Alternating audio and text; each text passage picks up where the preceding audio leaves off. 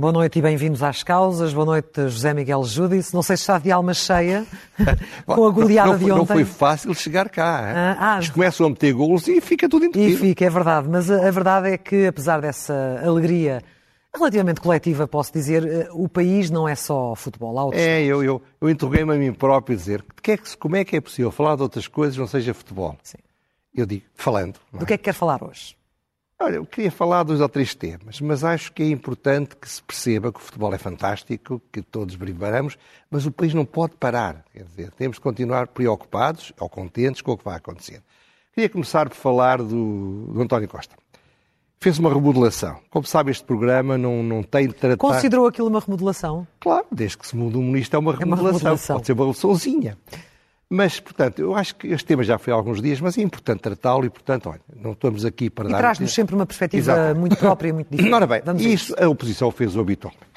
Fez, usou muitos adjetivos, uh, disse basicamente que isto foi um, são atrapalhadas ao longo de meses, ficou tudo na mesma.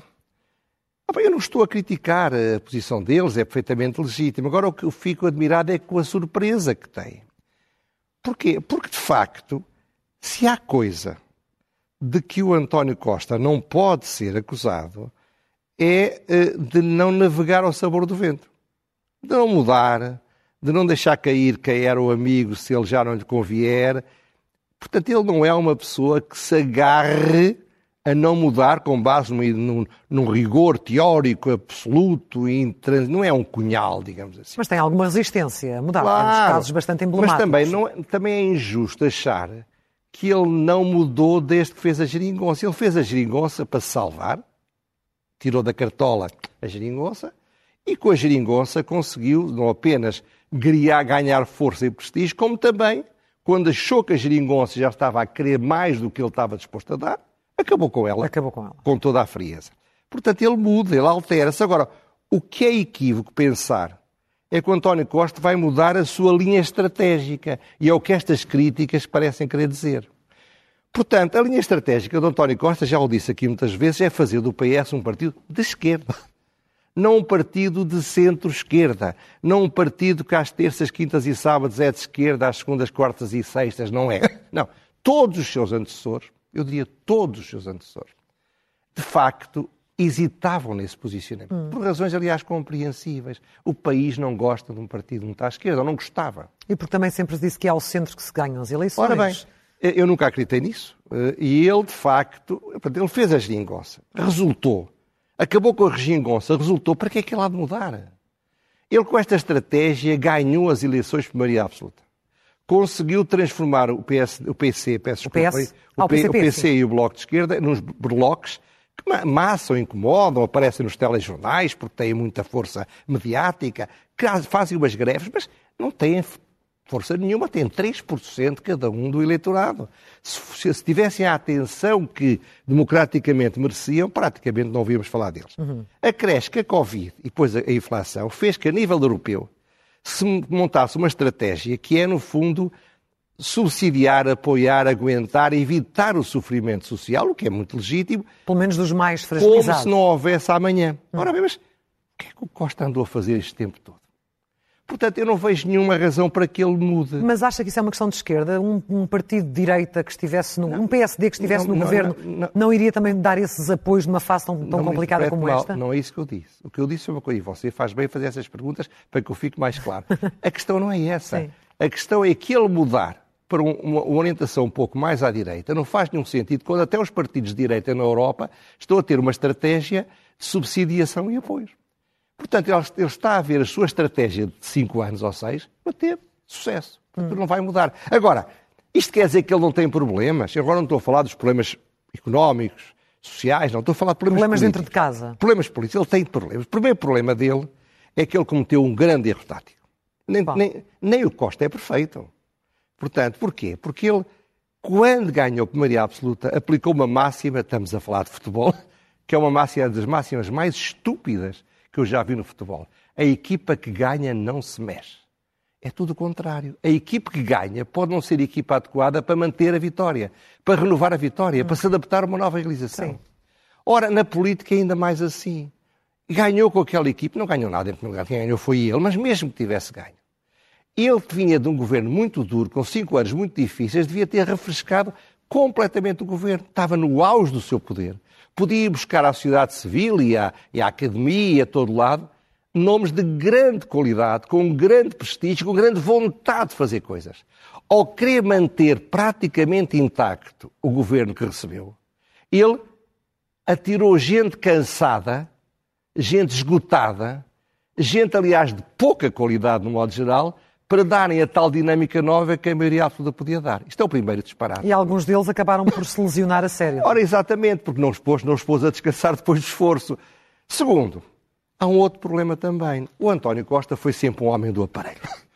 Um homem que vive imerso dentro do Partido Socialista. O mundo não é o Partido Socialista, como não é o PSD, como não é o Chega, como não é o Partido Comunista.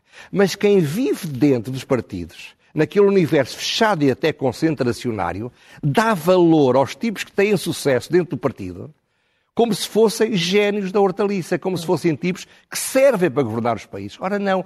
O que é preciso para ganhar um jogo contra uma equipe da terceira divisão não é o que é preciso para ganhar um jogo que é, contra uma equipe que é melhor que nós. Governar um país pede outro tipo de valências, outro tipo de qualidades, outro tipo de prestígio, outro tipo de características. Ora, quando o António Costa só olha para dentro do partido, vai buscar os melhores dentro do partido, sem dúvida, os líderes distritais, os tipos que ganham eleições, mas essa gente, do modo geral, não tem as mais pequenas qualidades para governar um país. E dir-se, ah, mas ele fez isso, precisava de aguentar o partido. Talvez, mas depois da maioria absoluta, se ele fizesse um governo com ninguém da, da, da, da nomenclatura partidária, eh, o partido ia atrás dele na mesma, porque ele tem um prestígio, é como se fosse um rei, um deus, e um chefe militar ao mesmo tempo. Mas precisa sempre de pessoas de confiança por perto, ou não? Mas as pessoas de confiança, outra coisa estúpida, é que a confiança faz-se merecendo-a. Ele tem qualidades tais que, se for buscar gente de muita qualidade, as pessoas ficam admiradas por ele, ficam entusiasmadas com ele e vão-lhe ser leais. Porque só dentro dos partidos é que as pessoas são, por natureza, desleais. Uma pessoa normal, você conhece muita gente, as pessoas não são normalmente desleais. Se alguém lhes dá a mão, não vão morder a mão se no dia em que fazem o acordo não estão já a preparar para deitar abaixo aquilo e fazer um acordo com o outro para subir um bocadinho. Hum. Terceiro problema, este aí não tem solução, é que ele próprio está esgotado. São sete anos. Não é? Eu ele é muito mais novo que eu, portanto, e, e tem e é um touro de força. Mas ele está esgotado e nota-se que está esgotado. É como o Ronaldo a querer Nota-se nota em quê?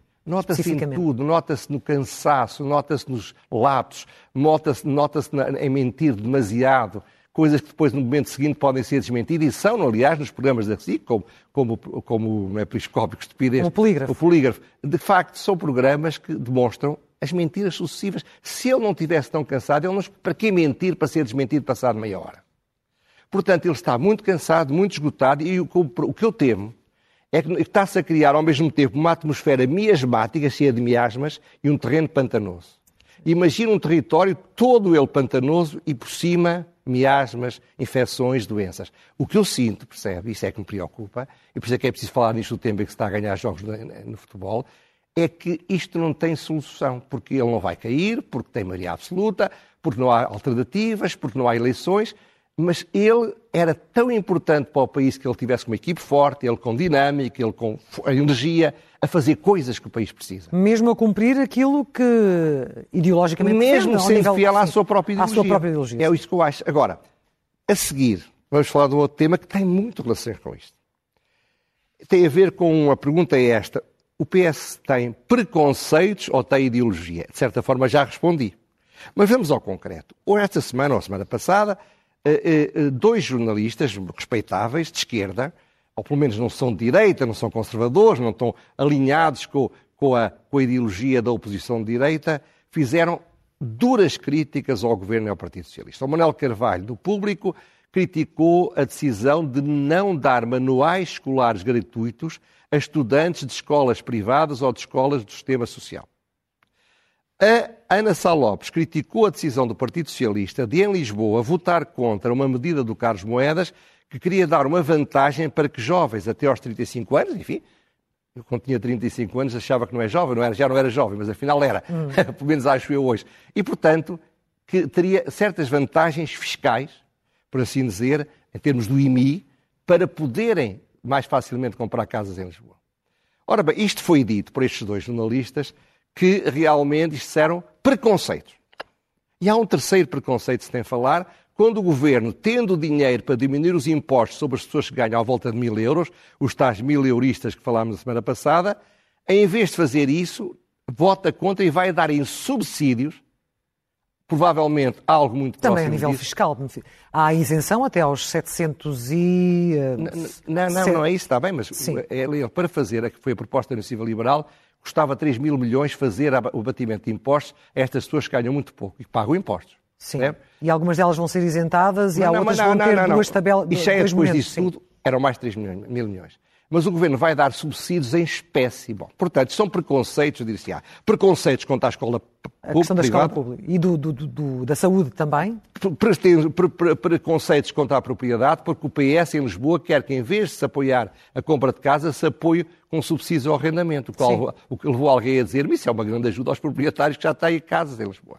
Terceiro, é, é, a história da, da, da, saúde privada, como disse muito bem, e quarto, a ideia de proteger o Partido Comunista, proteger o comunismo, considerando que as razões pelas quais se cometem os crimes atrozes são boas ou são más, são melhores ou piores, consoante a ideologia que se, com a qual se pretende justificar. Isso foi aquele caso da, da, exposição. Mas há outros, mas há outros, portanto. Ora bem, e quanto a isto, se são preconceitos, o que é que é a posição? Eu quero um bocado a posição destes jornalistas, acabem lá com isso. Não sejam preconceituosos. Porque um preconceito, o que é que é um preconceito? É, uma, é algo que não tem lógica. É algo que não faz sentido, que não tem coerência, que não se justifica que se cometa. Só que eu acho que não são preconceitos. Isto é a ideologia do PS a funcionar. O PS é um partido de esquerda, de uma esquerda muito tradicional, não é de uma esquerda moderna. Repare, todo, praticamente todos os partidos socialistas da Europa votaram, apoiaram o tal programa, a tal exposição contra o comunismo, o nazismo e o fascismo exceto o Partido Socialista Português, que é um partido hoje em dia muito mais arcaico do que os outros partidos socialistas, seja como for. Se for um preconceito, acabam-se com as pessoas que cometem preconceitos e as coisas ficam na mesma. Só se for ideologia, é preciso confrontar esse partido com o direito de ter essa ideologia, mas nós, os cidadãos, temos de perceber que quando não se apoiam os, os, os, os jovens, não é por um preconceito, é por uma estratégia. A propriedade privada da habitação não é aquilo que, numa lógica de esquerda, faz sentido. Segundo, quando se não se dá manuais aos, aos, aos estudantes, ainda que precisem da escola privada, não é um preconceito, é uma linha ideológica. A escola privada não tem razão de existir. Hum. Só existe porque a, a pública ainda não chegou lá. Quando se tem um preconceito chamado preconceito contra os hospitais e a, e a saúde privada, não é preconceito, é porque ideologicamente são contra a saúde privada, querem que haja saúde pública. Quando se separa o comunismo do fascismo e do nazismo, não é um preconceito, é uma linha ideológica. É uma ideia de que o comunismo é, se comete crimes políticos são mais compreensíveis, são mais aceitáveis, são mais razoáveis. Hum. Tudo isto se insere numa linha ideológica. E porquê é que eu acho importante dizer isto? Porque é importante que os portugueses, quando votam ou quando analisam, tenham consciência das questões ideológicas que estão subjacentes. Para poderem dizer, eu gosto que haja só escolas públicas, que não haja propriedade privada disseminada, que não haja hospitais privados, ótimo, tenho todo o direito. E voto nos partidos que assim o defendem. Quem não pensa assim, quem acha que se deve pegar no dinheiro, baixar os impostos às classes médias e, neste caso, apenas às classes médias mais sofredoras e elas que façam com isso o que quiserem. Em vez do Estado lhe dizer, olha, eu, eu, eu não te baixo os impostos, mas dou-te este subsídio para andar de transporte, dou-te este subsídio para ir ali, dou-te este subsídio para ir acolá. Eu posso não querer o subsídio para isso, até provavelmente porque moro ao pé do sítio onde trabalho. Uhum. Portanto, esta loja, esta linha ideológica é muito perigosa. Porquê? Porque o Partido Socialista não se moderniza porque não sente necessidade de se modernizar. E não se modernizando, não enfrenta os desafios a médio prazo ou a longo prazo que deveria enfrentar. Eu não tenho nenhum preconceito contra o Partido Socialista. Eu já votei no Partido Socialista. Eu já apoiei candidatos do Partido Socialista. O ponto não é esse. O ponto é que, de facto, o país precisava de partidos de direita e de esquerda moderados, mas capazes de fazer as reformas que o país precisa e que toda a gente sabe quais são. Não digo toda a gente, a esmagadora maioria dos portugueses. O problema de fazer reformas é que nem o Partido Socialista, nem o PSD, quando esteve no governo, as fizeram na dimensão que todos desejaríamos Exato, e todos nos lembramos e agora estamos a pagar do episódio com o Dr. Paulo Portas. Estamos na, agora na a pagar o preço disso. E, preço muito disso, bem. E, e, em relação agora falando do PSD, Luís Montenegro, de repente veio não, com a questão da, do referendo. Vou falar do Luís Montenegro e de uma cartola à eutanásia, que entretanto o Presidente da Assembleia da República rejeitou, e bem, no seu entender? Você não fui estudar a questão do ponto de vista jurídico. Eu li, ouvi um, o secretário-geral do Partido Social Democrata dizer que tinham estudado a questão do ponto de vista jurídico. Importa-me pouco o ponto de vista jurídico. E então? O que eu penso é o seguinte: Luís Montenegro tirou da cartola o referendo à eutanásia. E foi criticado. E foi criticado por isso, por fazer política. E eu fartei-me de rir. Então, criticar alguém por fazer medidas ou propor medidas para tirar vantagens políticas. Como diz a, far, a frase popular? Diz, o, diz o roto para o nu porque te não vestes tu. Ou, como disse Cristo de Maria Madalena, aquele que nunca pecou que lhe atira a primeira pedra. Todos fazem isto. Até essa crítica dá vontade de rir. O ponto não é isso. O ponto e, é a, outro. e a crítica de, de colá-lo ao Chega? Não, isso também não faz sentido. Dizer, o que Chega colou o PS colou só Chega quando veio dizer que querem constitucional como Chega. Os partidos aliam-se ou desaliam-se, apoiam-se ou se não apoiam quando estão de acordo nas coisas. Não, tem nada. Isso não, não, faz, não faz sentido. O que é o problema é o outro. Hum. É que o PSD tinha uma moção aprovada em Congresso para exigir um referendo. O Rio, daquele, foi aquele louco, não sei se lembra, aquele louco desvairado que foi líder do PSD, era contra e, portanto, queria lá saber que o partido quisesse. Ele não queria. Mas o, o, o Montenegro, quando chegou, podia ter logo imediatamente disse eu quero fazer o referendo à eutanásia. Ouça, eu que não sou contra a eutanásia a 100%, para casos muito especiais eu sou favorável, eu sempre fui favorável ao referendo, porque acho que estas medidas civilizacionais é bom que os portugueses votem. Como Há aconteceu. quem defenda que estas matérias não são referendáveis. São referendáveis porque dividem as sociedades. Veja o que está a acontecer nos Estados Unidos por nunca terem feito leis sobre o aborto. As pessoas são capazes de se adaptar a leis que tenham uma base democrática. Ora bem, agora, ele não fez isso. Tira agora da cartola e tira porquê? Porque saiu uma sonda, um estudo científico que diz o partido onde há mais católicos é o PSD. Foi, aliás, uma surpresa para muita gente que achava que o Chega era o partido onde havia mais católicos. Não. O partido mais católico em Portugal, o Partido Democrata Cristão, digamos assim, é o PSD. Segundo, o Cavaco Silva, que é um homem muito poderoso, não nos iludamos, fez uma entrevista violentíssima contra a eutanásia há uma semana por aí. Portanto, o Luís Montenegro cavalgou isso. Sendo que ele disse que tinha dúvidas. A posição pessoal do presidente do PS era que tinha dúvidas e que por isso não, mas estava, ele seria bom quiser, avançar mas, para um ele, mas ele então que devia ter feito, acho que foi um erro, porque agora Inês é morta. E por mais que ele agora diga que quer, o vai usar durante meses este tema, mas toda a gente lhe dirá a mesma coisa, a começar por eu. Mas porquê é que não fez isso há seis meses? Porquê é que não fez isso em junho? Para não se colar ao Chega. Mas o que é que tem a ver com o colar ao Chega? Se ambos achavam que devia haver um referendo, aliás, a deliberação do PSD foi anterior à, à proposta de referendo do Chega. Sim. Portanto, foi um erro de Luís Montenegro. Ninguém é perfeito, como dizia há bocadinho. e vamos para as rubricas, começando pelo elogio.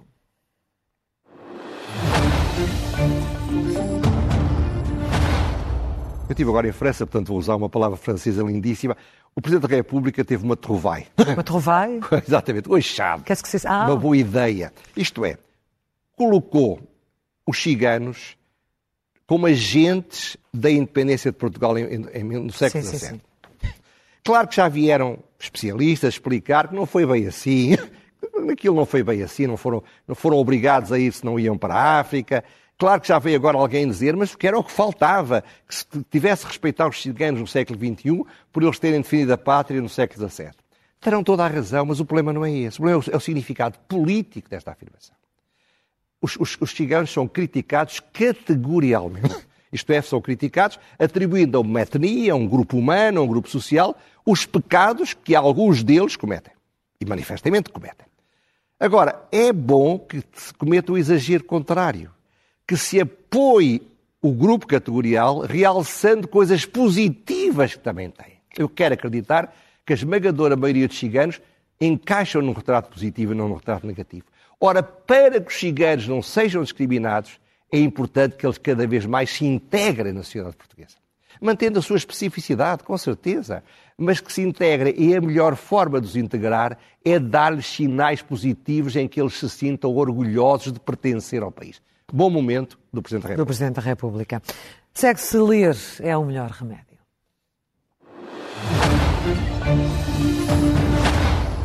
É um texto publicado pelo professor Jorge Fernandes, que é professor na Universidade Carlos III em Madrid, uma grande universidade europeia, que se chama Eles que Partem um Testemunho Pessoal. E fala do seu testemunho pessoal. Foi estudar para o estrangeiro, doutorou-se, teve em grandes universidades em muitos países, quis voltar a Portugal, não conseguiu. Passou algum tempo, quis voltar outra vez, não conseguiu. Luís Aguiar Conraria fez o artigo em que falava dele e onde dizia que ele, ele mostrou as dificuldades que há, e vou citar o Conraria, de furar a endogamia da academia portuguesa. O que é a endogamia? É a proteção daqueles que fazem parte do grupo. Sim. Ora bem, eu não sei se isto é verdade ou não, mas o, o, o Conraria sabe do que fala, porque é professor universitário. Este livro é muito importante, este artigo é muito importante seja lido, aliás um macroscópio do José Manuel Fernandes vai na mesma linha e também fala, diz umas coisas corretas sobre a Roménia, que têm sido disparados em Portugal, não dá tempo a falar de tudo. Agora, quanto a estes textos, o que é que isto revela? Não é só o problema da fuga de servos. É o problema da dificuldade de regressar a Portugal servos muito qualificados, porque vão encontrar uma estrutura onde as pessoas estão instaladas, onde há as conexões, onde não há concorrência, e onde, portanto, eles não conseguem penetrar. E qualquer um vindo de fora é visto como uma ameaça. Exatamente. Ora bem, porquê é que isto é complicado? Eu sou a favor da maior proteção aos desfavorecidos, aos danados da terra, no sentido marxista do termo, aos que ganham muito pouco, aos que podem ser abusados por patrões brutais. Agora, estabelecer os apoios que se dão para esses às elites em Portugal é um erro absoluto. As universidades deveriam abrir concursos permanentes as investigações deviam ser, e não o simples facto de ter as conexões ou estar já lá, ser uma vantagem para ficar, tirando lugar a outro. Uhum. Ele agora foi para uma universidade que não há nenhuma com esta qualidade em Portugal, mas é pena que vá por estas razões. Eu não conheço o Jorge Fernandes, não conheço o Conraria, não sei da televisão, mas eu acho que isto vale a pena ser lido para que lá em casa pensem nisto um bocadinho. Vamos à pergunta sem resposta.